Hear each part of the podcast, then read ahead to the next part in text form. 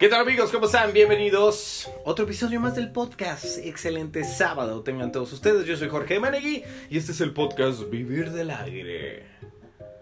Y sí, van a decir, oye, el Peinas anda súper mega sacado de onda con la situación y es que realmente, pues la amenaza que sentimos, esta incertidumbre, la sensación, la falta de control, yo que me ando clavando ahorita en las cuestiones psicológicas y emocionales, pues... Eh, es muy difícil que nosotros resolvamos esta crisis sanitaria global. Y hoy voy a platicarles por qué siento o por qué creo o por qué he leído que es tan difícil tomar decisiones en mitad de esta crisis. Y es que sí van a decirte yo que soy bien catastrófico y es que el hecho de que estemos en esta pandemia global que amenaza a la humanidad y está deteriorando nuestra salud, la economía de todos los países del mundo, de México, esta crisis del coronavirus está cambiando pero las prioridades de los ciudadanos, ¿no? Las prioridades de nosotros como sociedad, de nosotros como gobierno, de nosotros como Estado. Y está influyendo en una forma de procesar la información tal y como ha sucedido anteriormente en situaciones traumáticas, ¿no? Pero no habíamos estado tan conectados como lo estamos ahora, ¿no?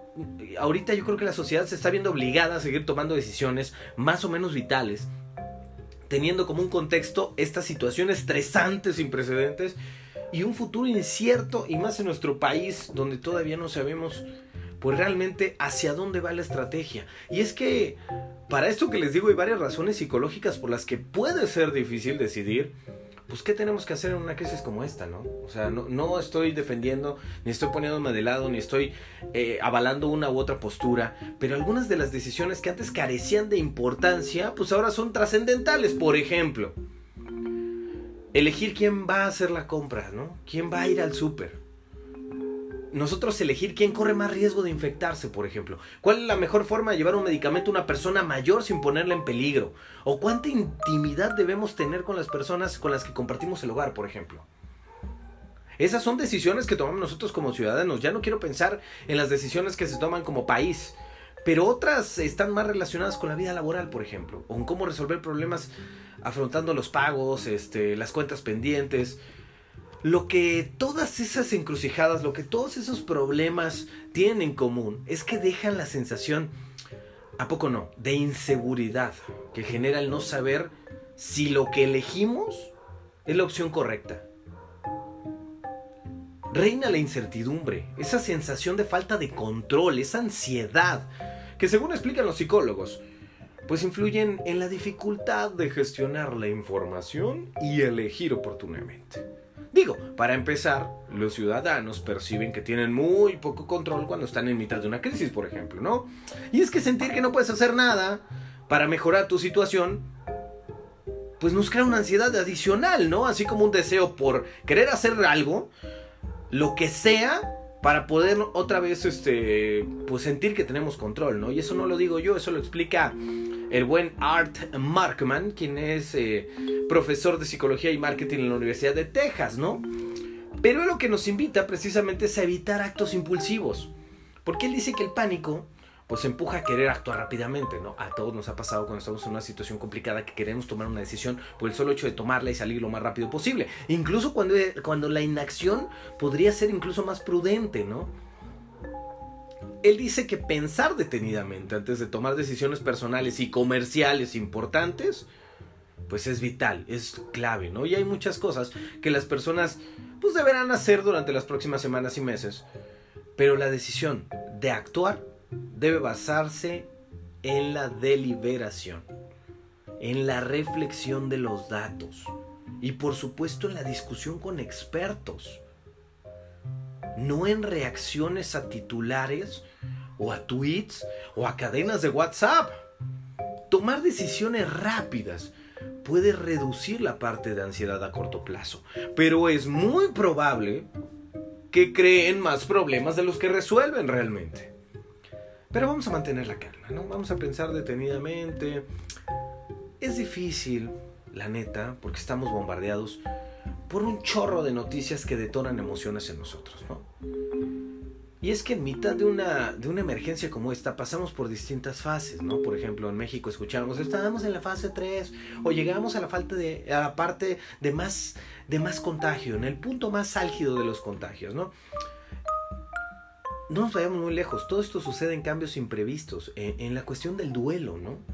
Pasamos por momentos de shock, de miedo, de tristeza y aceptación de entrada. Y es que no es algo lineal, no se preocupen, todos nos sentimos de la misma manera, yo me siento de la misma manera que tú. Todo esto se va intercalando y dependiendo en qué fase vayamos, interpretaremos la información para tomar decisiones de una forma u otra. Porque según los psicólogos, los cambios emocionales en mitad de una crisis son habituales. Porque la información también varía mucho, incluso a lo largo del mismo día, ya no digamos semanas o meses como lo que llevamos nosotros. Ponte a pensar que a veces por la mañana sabemos que algún conocido salió y por la tarde cuentan pues que ya está infectado, ¿no? O que tal vez eh, la empresa ya lo cortó. Vivimos en una montaña rusa. Estamos aprendiendo a gestionar emociones mientras nos mantenemos a salvo. Esta es una situación complicada para todos nosotros como seres humanos. Y por eso es recomendable evitar eh, tomar decisiones, ¿no? En, momentos en los que las emociones pues sean muy intensas. Eso nos lo han dicho hasta el cansancio, pero somos seres humanos y de repente nos equivocamos porque entramos en esta volatilidad emocional que sigue influyendo y va a seguir influyendo a lo largo del tiempo en cómo procesamos la información. Porque eso es habitual, que caigamos en los sesgos, esas pequeñas trampas que utiliza el cerebro para llegar a las conclusiones de la forma más rápida posible para no gastar energía. Así como pensar que en estas épocas de incertidumbre, junto al miedo y la falta de perspectivas, pues seguras, ¿no? Es muy probable que incrementemos la aparición de los denominados heurísticos cognitivos, ¿no? que son las normas que aplica el cerebro para simplificar la selección y procesamiento de la información que van provocando estos sesgos, ¿no? Todo esto lo dice los psicólogos, ¿no? Por ejemplo, hablamos de un sesgo llamado el sesgo de la disponibilidad. Este sesgo hace que se consideren más probables aquellas situaciones de las que tenemos más información. Así que si alguien solo recibe noticias de personas ingresadas o trabajadores despedidos, por ejemplo, creerá que es más probable que también le suceda eso a él. Porque hará que sus decisiones estén marcadas por el temor y sean más conservadoras porque vienen de personas que ya vivieron la situación de manera complicada. Y es que vivimos en un futuro incierto. Lo hemos vivido siempre, pero hoy más que nunca se manifiesta. A este cóctel que tenemos se añade la incertidumbre. Primero y más importante, por la duda que tenemos acerca de la propagación del virus. ¿Cuánta gente lo tiene realmente? ¿Cuándo se estabilizará? Estoy seguro que todos nos preguntamos, ¿acabaré adquiriendo la enfermedad yo? Incluso pensamos, ¿de manera sintomática tendremos ya algún contagiado en nuestra familia? La incertidumbre aumenta nuestra tensión y hace que necesitemos más información y más información y más información. Tampoco se sabe qué va a pasar después, porque se avecina de una forma inevitable una crisis económica. Pero la dificultad para anticiparse hace que nosotros los ciudadanos tengamos pues las manos atadas a la hora de tomar decisiones que tienen que ver con nuestro futuro laboral primero de entrada y segunda y no por eso menos importante con nuestro estilo de vida, porque también tenemos dificultad pues para ir valorando distintas opciones y tener amplitud de ángulos para mirar. Los humanos estamos programados para prestar atención a las amenazas que están cerca de nosotros o que vienen sobre nosotros porque eso facilita nuestra supervivencia. Y el COVID-19 se ha percibido como una de las principales amenazas para la salud, pues debido a su a su propiedad de virus y al colapso que ha provocado ya en los sistemas sanitarios del mundo, aunque algunos gobiernos no lo dicen de manera abierta. Seamos conscientes que las consecuencias de esta situación se perciben como inminentes y estresantes, lo que hace realmente que, esta, que este momento, que esta crisis pues nos haga captar más nuestra atención, ¿no? Que otras amenazas percibidas como más lejanas, pero que también están muy latentes y que no debemos perder de vista, porque la crisis viene de manera urgente, pero cuestiones como el cambio climático, si nosotros seguimos dejando pasar el tiempo, no habrá vuelta atrás.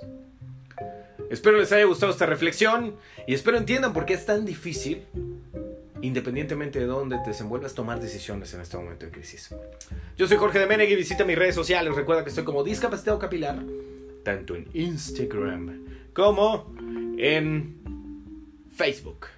Y en las otras redes, en LinkedIn, en YouTube y en Twitter, estoy como Jorge de Menegui. Nos vemos en la siguiente entrega de Vivir del Aire con este cambio de temporada. Muchísimas gracias.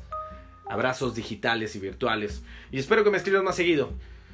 Y que me pidas más temas. Y si no, no te preocupes. Habrá tiempo para que alguien más lo escuche. Abrazos.